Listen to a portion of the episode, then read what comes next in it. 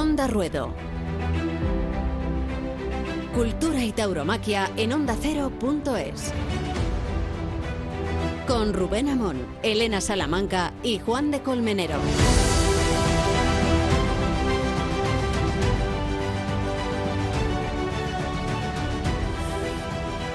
No ha sido Antoñete un torero de época, pese al esfuerzo de algunas geografías. Antoñete, más bien, ha sido una época del toreo, y no tanto por la longevidad de su trayectoria, desperdigada en los vaivenes de 50 años, como los rebrotes de su mechón plateado, sino por la lealtad con que el maestro había custodiado la ortodoxia, el canon. Ya decía Belmonte que se torea como se es, y que se es como se torea, de forma que Antoñete prefería pasar hambre que renegar de la pureza y de la hondura. Tuvo la paciencia de un telonero cuando se imponía la tauromaquia comercial, pero se desquitó con honores de senador cuando muchos compañeros de generación ya se habían jubilado. Fue entonces también, hablamos de primeros de los 80, cuando Antoñete se convirtió en el timonel de muchos iniciados. Se consagró en el torero de la movida, en el galán de Charo López, en el santón de la taberna Braulio y en el espejo convexo de una progresía que descubría en las ventas no exactamente un torero de los de antes, sino un maestro intemporal. Antoñete empezaba su carrera cuando tenía que haberla terminado, aunque la obstinación con que se mantuvo en los ruedos y la arbitrariedad de las idas y de las venidas no respondía a la ventaja pecuniaria ni al oportunismo, como a la prioridad de conjurar el vacío de una vida acomodada. Inaprensibles sus convenciones, desprovista del miedo. Tanto miedo que Antoñete se sorprendió a sí mismo fumando un cigarrillo en cada mano, como presagio de la mayor escandalera venteña que recuerdo haber contemplado nunca. Lo sepultaron con almohadillazos igual que a Curro Romero y a Rafael de Paula, aunque la vehemencia de los espectadores hacia la Santísima Trinidad siempre alojaba un compromiso indulgente. La próxima vez va a venir a verte tu madre. Y nosotros también, Antonio. Poco importaban su aspecto abandonado, ni los kilos, ni los pulmones renegridos. Antoñete se transformaba en la plaza y se erigía en mediador de la esencialidad, la Verónica, la media, el natural, el pase de pecho, la distancia, la dramaturgia, el misterio, la sugestión. Semejantes verdades conllevaron una extraordinaria influencia en la tauromaquia de finales de siglo, no porque Antoñete mandara ni desempeñara la posición influyente de una primera figura, sino porque aportaba su patrimonio y su ejemplo en el orden doctrinal. Más que un torero, Antoñete significaba una manera de torear que puso de acuerdo a Ortega Cano en su plenitud, a Julio Robles en su pureza y a Curro Vázquez en su impecable dimensión estética. Ya se ocuparía después César Rincón de restaurar el antoñetismo cuando su valedor se había reciclado de comentarista televisivo con la nobleza taciturna de Romerito. Romerito, así se llamaba el toro bravo que Antoñete convirtió en criatura doméstica en su finca de Navagalamella. Le daba de comer en la mano y se empleaban juntos en conversaciones interminables. No porque Romerito hablara, sino porque al parecer escuchaba muy bien. Habían adquirido el hermano Antonio y el hermano Toro una suerte de relación franciscana que sobrepasaba la distancia beligerante del ídolo y del tótem, porque Antoñete, como Romerito, tenía cara de bueno y lo era evocando otra vez el aforismo de Juan Belmonte.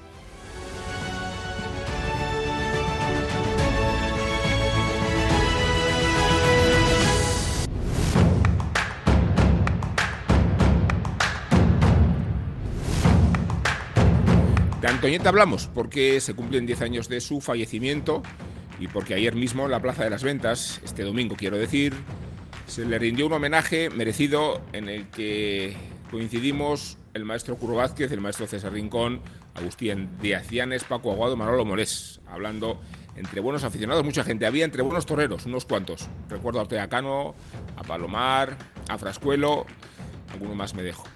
Y con todo el sentido, porque Antoñete se le echa mucho de menos y Antoñete ha marcado el rumbo de la Plaza de Madrid. ¿Qué tal estáis, Juan de Colmenero? Elena Salamanca, ¿cómo os van las cosas? ¿Qué tal, Rubén? Pues muy bien. Muy bien, aquí estamos, una semana más. No pudisteis presenciar el homenaje, pero ya os digo yo que tuvo categoría y que contribuyó a ello la presencia de la familia, la presencia de toreros, la presencia de buenos aficionados Eh, ¿Sois jóvenes vosotros para haber visto a Antoñete?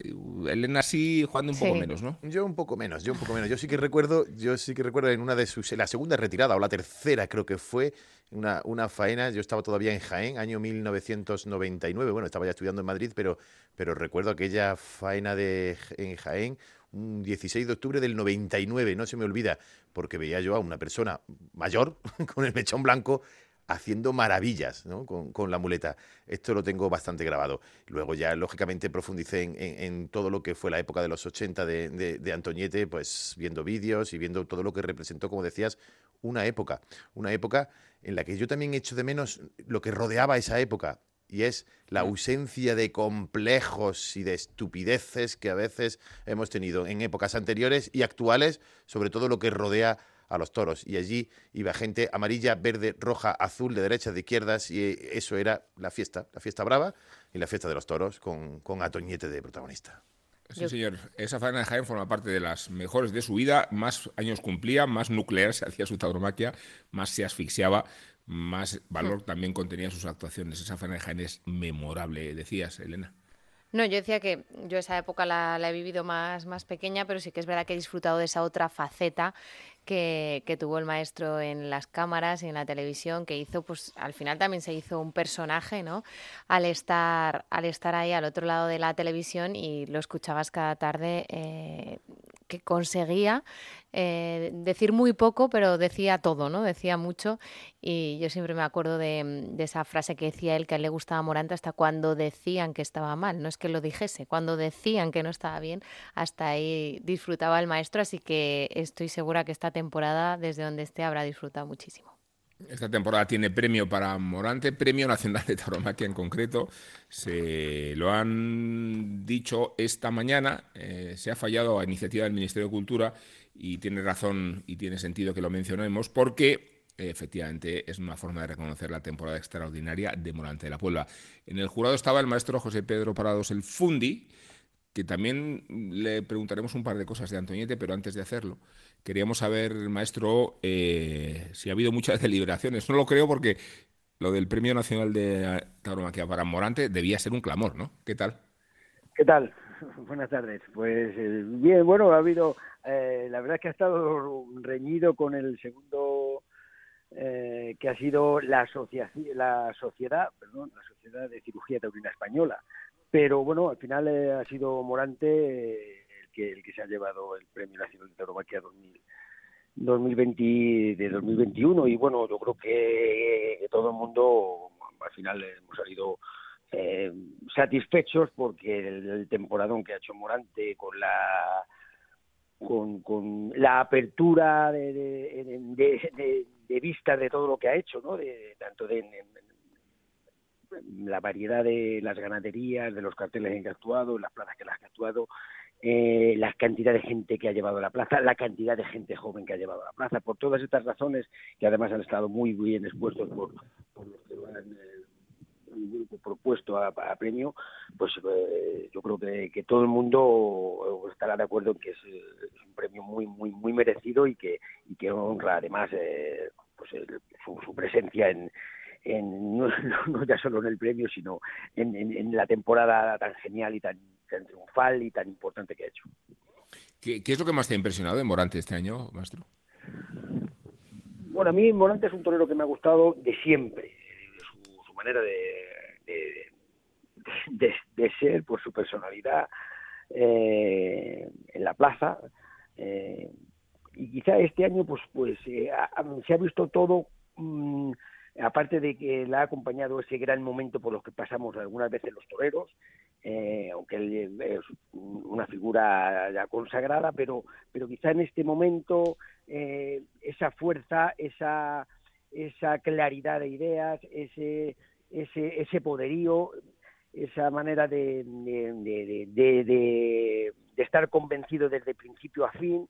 Eh, pues yo creo que me, no sé si me si ha habido algo que resalte sobre sobre el, demás resto de su carrera o, que se ha con, eh, conjuntado todo mucho más y más y más eh, como más a presión más en, en este año ¿no? o sea que que ha sido, vamos, le he visto actuaciones increíbles. Eh, incluso en las que no ha triunfado rotundamente por el número de orejas, sino por la manera de estar. En la, tarde de Madrid me encantó, las, imágenes, las imágenes que he visto de, la corrida de Miura de Sevilla, el faenón con el toro de, Juan Pedro de Sevilla, o sea, no sé, yo creo que, que ha sido redonda la temporada. Y, en esa reunión del, arte y el valor, eh, eh, la verdad es que es una falsa dicotomía esa, ¿no? Porque los artistas que tenéis fama de, heroicos tenéis calidad y los que tienen fama de, de, artistas, desde luego, son muy valientes. ¿Te, ha impresionado la regularidad? Porque es cierto que, cuando se torea tan bien, el toro tiene que colaborar bastante. Y hemos visto a un Morante eh, sobrado en la capacidad de aprovechar embestidas que antes pues no hubieran igual dado tanta tanta oportunidad, ¿no? Bueno, no, me ha impresionado la regularidad porque yo creo que es un torero de los denominados de arte y de arte de ese calibre además, eh, más poderoso, mm, con mejor técnica, con mayor facultades.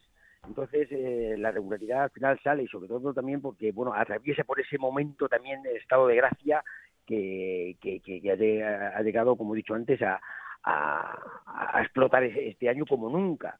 Entonces em, eh, me ha encantado me ha encantado verlo, pero no me ha impresionado sobremanera, o sea, porque creo que yo creo que Morante es un torero muy muy muy muy capaz de, muchísimas cosas, con muchísimos toros y por eso es el torero yo creo que, que, mayor regularidad de, dentro de ese corte eh, ha tenido, yo creo que de lo que yo he visto, a mí es el que más me lo parece. Mira, eh, a mí me gustaría, a mí sí que me gustaría decir, eh, ¿qué tal? ¿Qué tal, eh, José Pedro? ¿Cómo estás? Soy Juan de Colmenero.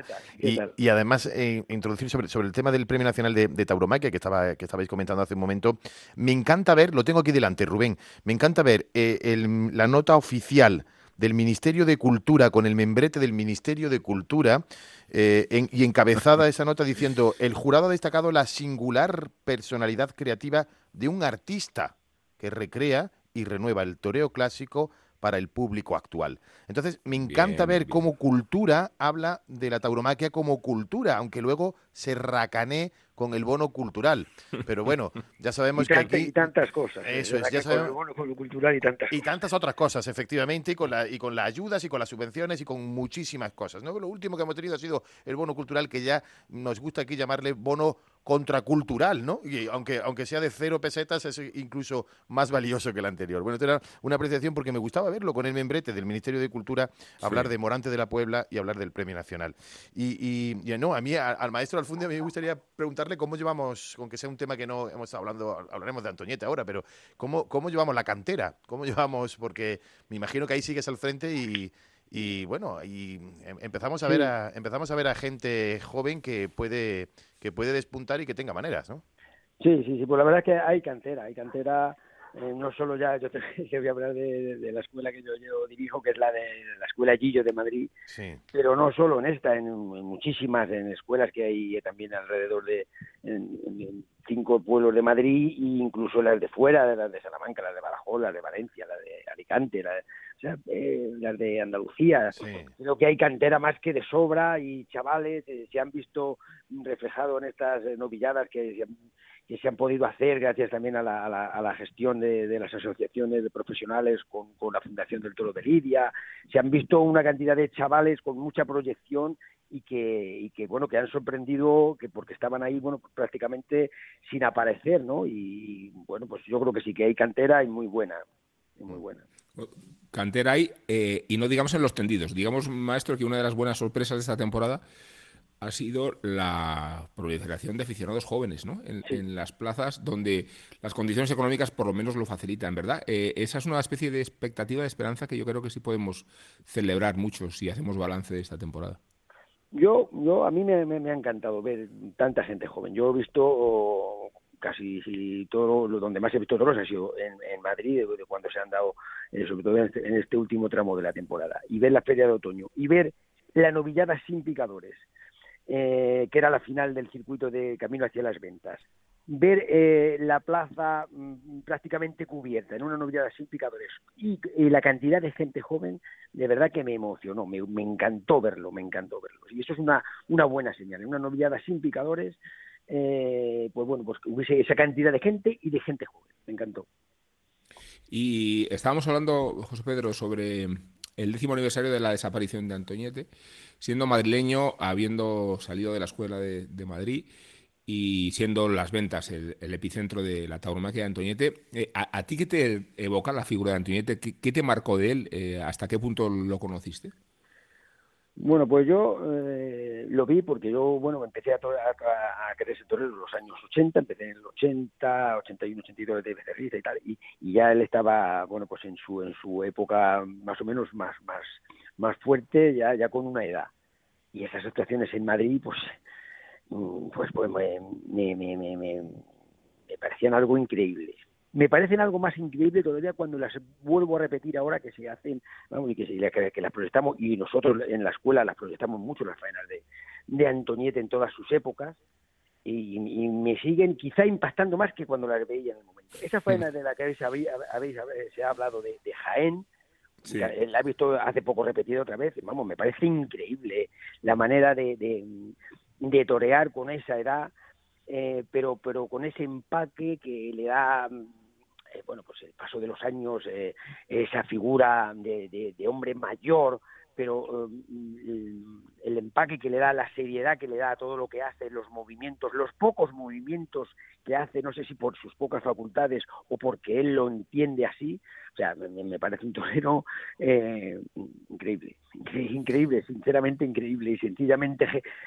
no genial sino sino un torero de, los que, bueno, pues eh, son difíciles las palabras que, le puedan describir mm, de lo que a, mí, por ejemplo, me, me alimentan, me llenan. Son, mm, eh, esa, esa faena con el toro de Garzón de Madrid, me están viniendo ahora mismo a la memoria, esa manera de entrar, de salir de la suerte, de encajarse después de cada muletazo, o sea, mm, me parece, bueno, pues que, que por eso seguimos hablando de Antonio, de claro. Pues maestro, gracias eh, por habernos atendido, gracias por eh, tu implicación en, en, la tauromaquia, empezando por, por los chavales y después haciendo memoria de todo el trabajo de la Fundación Tro de Lidia y te mandamos un fuerte abrazo. Un abrazo para vosotros, agradecido soy yo porque haya programas como el vuestro. Muchas gracias, un saludo para todos. Gracias. Gracias.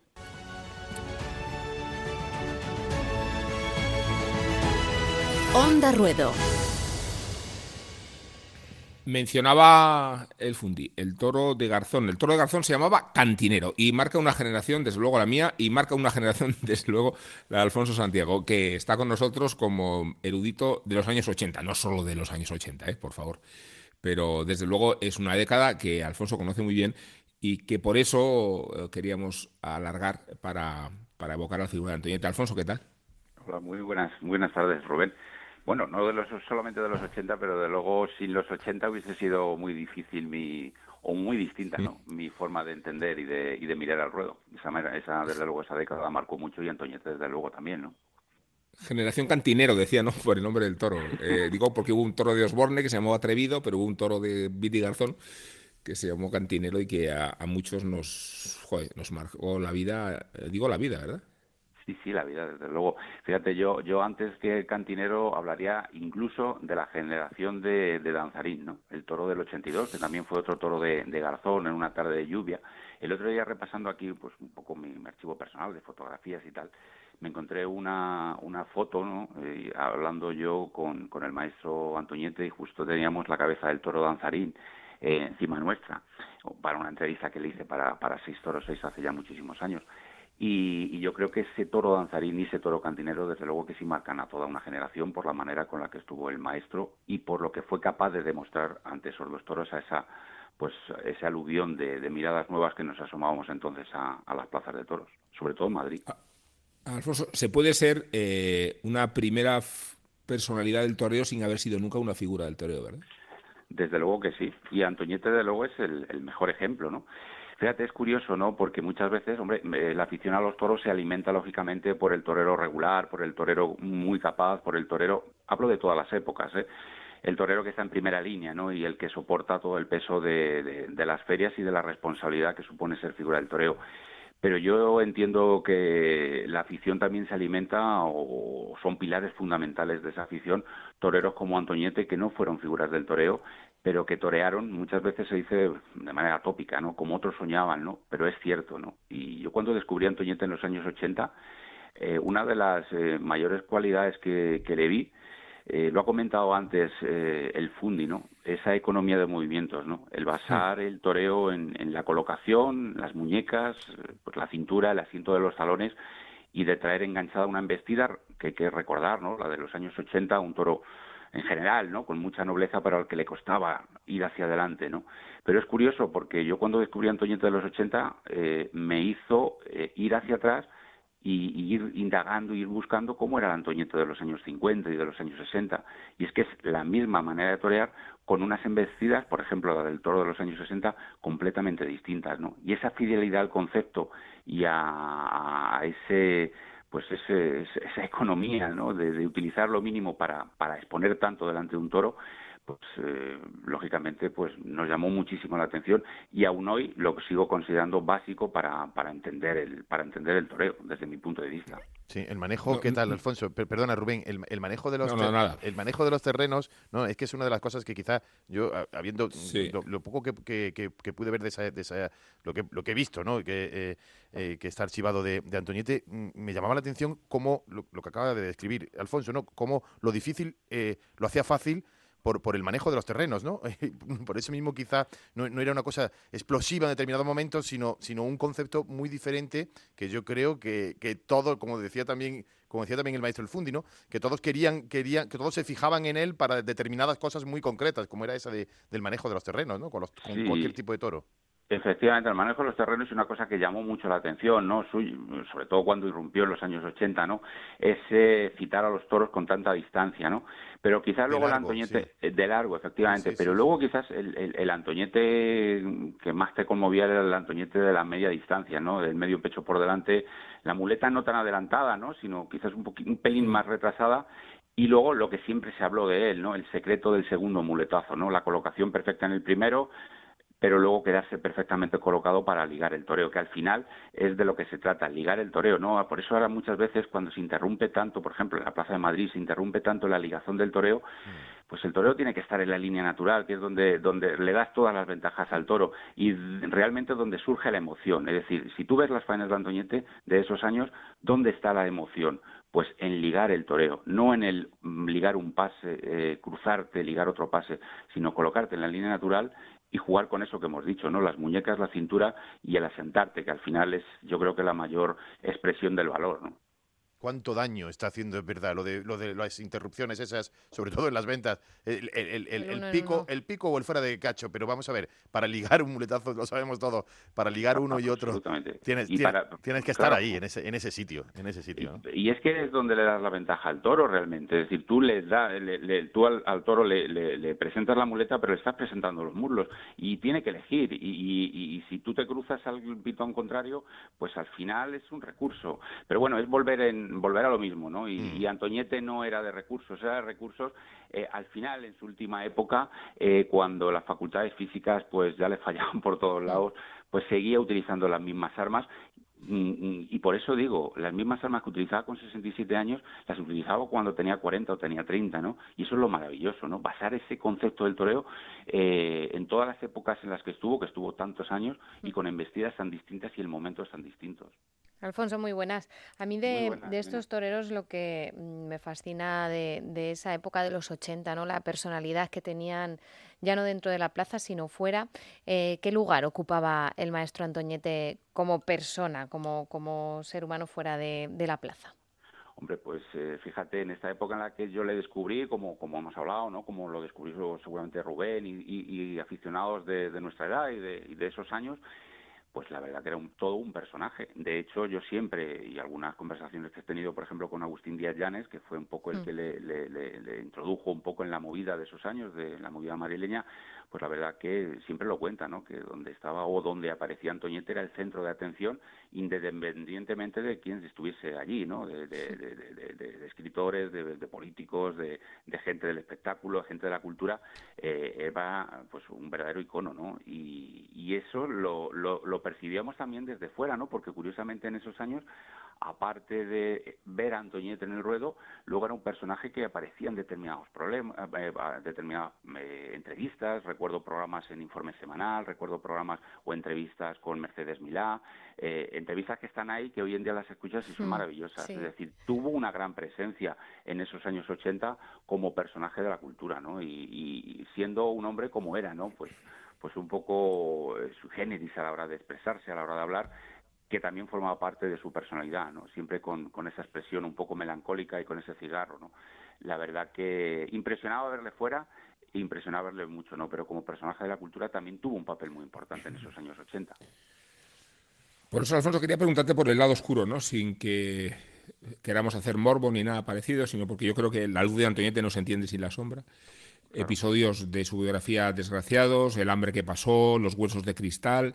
Fíjate, te iba a mencionar a propósito de Gillo esa tarde tan dolorosa que él vive en Colmenar, eh, cuando Gillo entra en sustitución de Curro Romero, y Antoñete ve morir al Gillo, ¿no? Eh, ¿Qué experiencias tan dolorosas también las que vivió Antonio? Sí, sí, desde luego. Quizás, hombre, siempre lo dijo, ¿no? Esa quizás fue la más, la más dura, la que le tocó vivir tan de cerca la muerte de Gillo. Un torero que, por otro lado, pues eh, él le tenía mucho cariño y mucho afecto, ¿no? De hecho, ya habían coincidido eh, esos últimos años en, la finca del Palomar, con Curro Vázquez, eh, con Ortega Cano. Gillo se introdujo en ese grupo de, toreros y Antoñete le tenía un gran cariño. Y bueno, pues luego la vida bohemia también de Antoñete, ¿no? De, de esas noches largas, ¿no? De, de muchas cosas, ¿no? Y que al final formaban también parte de su de su personalidad, ¿no? De aparecer y desaparecer del panorama taurino. Eh, lo que pasa que cuando aparecía aparecía de manera de manera memorable, ¿no? Y siempre había un toro que le hacía resucitar y otras tardes que le hacían naufragar. Eh, también formó parte, ¿no? Y como tú bien dices, Rubén, Antoñete no se entendería sin esos, sin ser ese torero eh, guadiana, ¿no? Que aparecía y desaparecía y con esas eh, cimas y cimas. Y yo creo que que forma parte de, su personalidad y de hecho le hizo también tan, tan diferente y tan distinto y también le, le, arropó todo eso ese, esa leyenda, ¿no? Esa aura que tuvo maravillosa de decir, bueno, pues no fue figura del toreo, pero quizás fue uno de los toreros más grandes que hemos visto, ¿no? No fue el toreo que físicamente mm, estaba mejor preparado, pero fue uno de los toreros que mejor supo utilizar su físico para enfrentarse a los toros. En fin, muchísimas cosas, ¿no? Que le hicieron grande y la incapacidad para retirarse, ¿no? Como si su vida fuera de torear tuviera muy poco sentido, ¿no? Que es una de las frustraciones que definen también, ¿no? Eh, la agonía de Antoñete casi llegando al extremo de, de, no sé, de morir en la plaza por, por puro abandono, ¿no?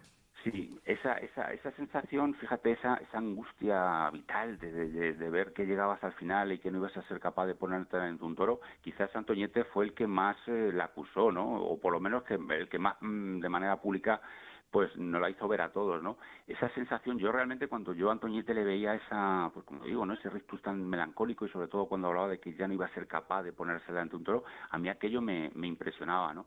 Esas últimas actuaciones de los años 2001, 2000, 2001, en las que hay que recordar que hizo cosas tremendas, ¿no? También, bueno, la de, la de Jaén fue en el año 99, quiero recordar, pero el año mm. siguiente en Burgos también cuajó un toro eh, extraordinariamente bien. Eh, mm, es decir, esos goterones de toreo grande perduraron hasta el final, ¿no? Pero yo sufría, ¿no? Sufría viéndole ya en esas condiciones físicas y tan a, merced de, de los toros, ¿no? Y al final, bueno, pues llegó, llegó el final pero al final se marchó y siempre lo decía, ¿no? Que se había marchado con esa pena, ¿no? De no haber cuajado ese toro, ese toro perfecto, ¿no? Cuando fíjate en la memoria colectiva de los aficionados empezamos a decir nombres de toros, de faenas, de tardes y, todos pues pondríamos sobre el tapete un montón de ellas, ¿no? Y sin embargo Antoñete al final se marchó con esa tristeza, ¿no? De, de no haber cuajado ese toro perfecto, cuando hubo muchos en su carrera, la verdad. Alfonso, muchas gracias. Es bueno que hagamos memoria porque a veces nos olvidamos de lo grande que fue Antoñete. Nos olvidamos incluso el día en que lo sacamos a hombros por última vez, porque convengamos que aquel día, hace 10 años, había muy poca gente en la Plaza de las Ventas, arropando el pasillo último del maestro Chenel. Eh, su recuerdo, su imagen ha ido creciendo con el paso del tiempo, pero está bien que Alfonso Santiago y el Fundi y Elena y Juan de y un servidor hagamos todo lo posible para custodiar la memoria, que si no se nos olvidan las cosas, ¿eh? Alfonso, un fuerte abrazo. Fuerte abrazo. Onda Ruedo, cultura y tauromaquia en ondacero.es. Vale, vale.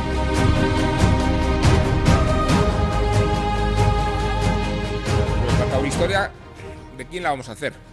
De quien estuvo 50 años en los ruedos. Eh, lo vamos a hacer de un señor desgarbado, un poco pasado de romana, que se dice en el argot, con un mechón blanco. Lo vamos a hacer de Antonio Chenel Antoñete o de Antonio Chanel, que esa era su aroma, Antonio Chanel.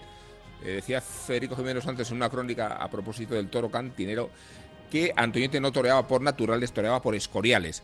Así que vamos a buscar, eh, gracias a Juan de Colmenero, quién ha sido realmente Antoñete.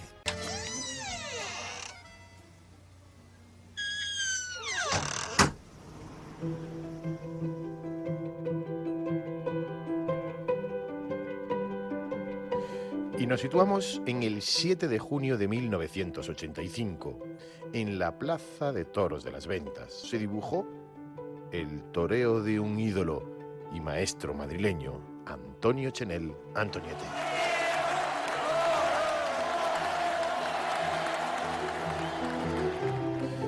Aquella tarde pasó a la historia, lo mismo que algunas otras de Antoniete en Madrid, pero aquella puerta grande de aquella tarde, tras desorejar al toro cantinero del hierro de Garzón, fue especial.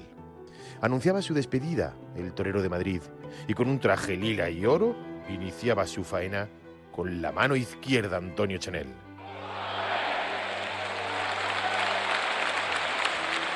Al natural, con la derecha, sin aspavientos y bordando la última faena de un hombre que acompasaba su respiración con la del toro. Con la mano izquierda y rematando con el de pecho y su particular sabor añejo. El propio Antonio Chenel compartía al día siguiente su experiencia aquella tarde. Ha sido la, culminación de un sueño que venía persiguiéndolo y ayer ha sido la tarde, yo creo que más grande que he tenido en, todo, en sentimiento, en recuerdos y en, emoción. Yo creo que ha sido la tarde más emotiva y la soñada por mí. Antonio Chenel nació muy cerca de las ventas, en un 24 de junio de 1932. Pasó los años de la Guerra Civil Española en Castellón y una vez finalizada la contienda, en 1940, regresó a su tierra, regresó a su ciudad, regresó a Madrid. Cuñado del mayoral de la Plaza de las Ventas, Paco Parejo, amigo y consejero durante mucho tiempo, pudo presenciar desde temprana edad corridas de toros con los grandes diestros en los años 40 y 50, a quienes consideraban sus héroes, sobre todo a Manolete. Desde su infancia y adolescencia pasaba su tiempo en el patio de caballos, las cuadras y los corrales de las ventas, ayudando a entrenarse a diestros como Agustín Parra Parrita o Paquito Muñoz o Manolo Navarro. Se vistió de luces Antoñete por primera vez en 1946 y se forjó en capeas por los pueblos. Novillero entre 1949 y 1952. Tomó la alternativa el 8 de marzo de 1953 en Castellón, apadrinado por Julio Aparicio, y la confirmó en Madrid el 13 de mayo de ese mismo año de la mano de Rafael Ortega.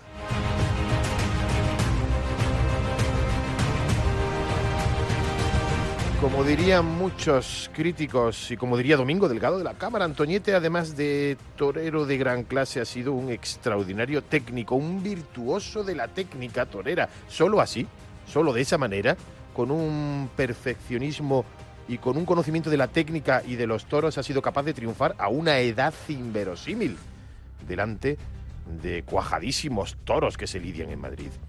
Y valor, porque hace falta mucho valor para que a esa edad se pueda dejar venir desde 20 metros a un toro en Madrid. Con el mínimo esfuerzo posible ha sabido sacar, y queda para la historia, las más largas embestidas a los toros.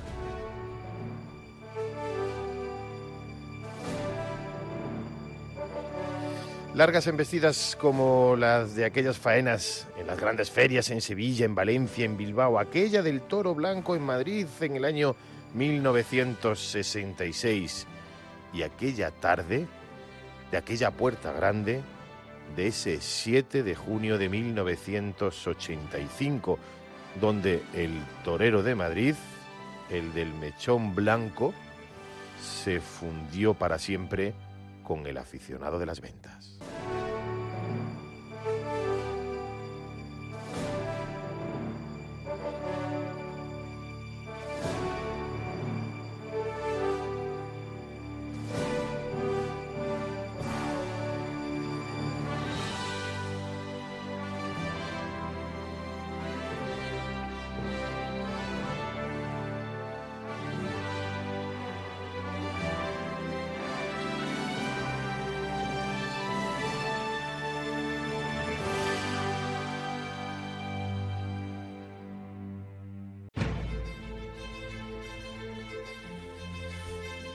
Bueno, ¿esta música qué quiere decir? Esta música quiere decir que llega el epílogo, como siempre digo con dislexia, el epílogo dicho, ¿no? Epílogo, epílogo. Lo has dicho bien, lo has dicho bien. Por una ¿Sí? vez.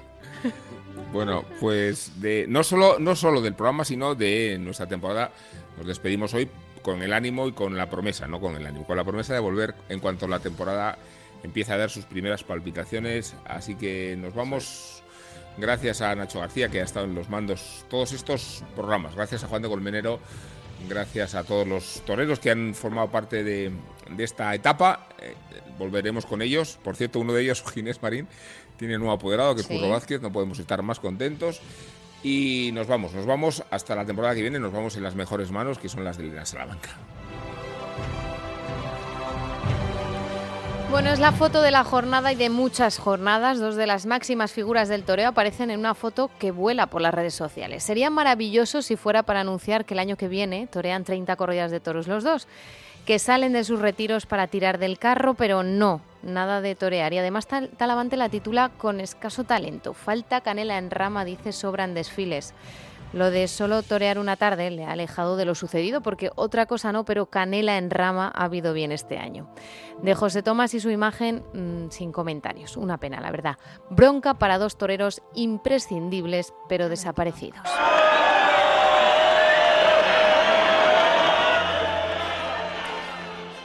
No era mala idea lo de un concurso de corridas de toros bautizado con el nombre del maestro Chenel, aunque lo de Copa Chenel no fuera lo más acertado. Yo cada vez que lo escucho recuerdo aquel histórico momento emitido en televisión en el que una persona le tiraba la copa entera por encima al maestro en plena retransmisión.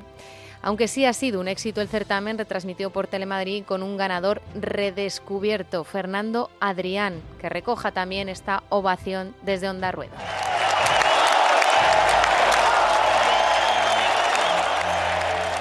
Y otra ovación para la nueva Juventud Taurina de Málaga. Son necesarias estas agrupaciones ahora que hay un resurgir interesante de los más jóvenes en las plazas de toros y las instituciones tienen que apoyarlo, como ha hecho la Diputación Provincial de Málaga. A partir de ahí, jóvenes revolucionarios y con ganas de hacer cosas, de compartir tardes de toros y de difundir esa afición que ellos han adquirido a pesar de todo. Sirvan de ejemplo y ojalá se multipliquen estas iniciativas. Fuerte ovación también para Málaga.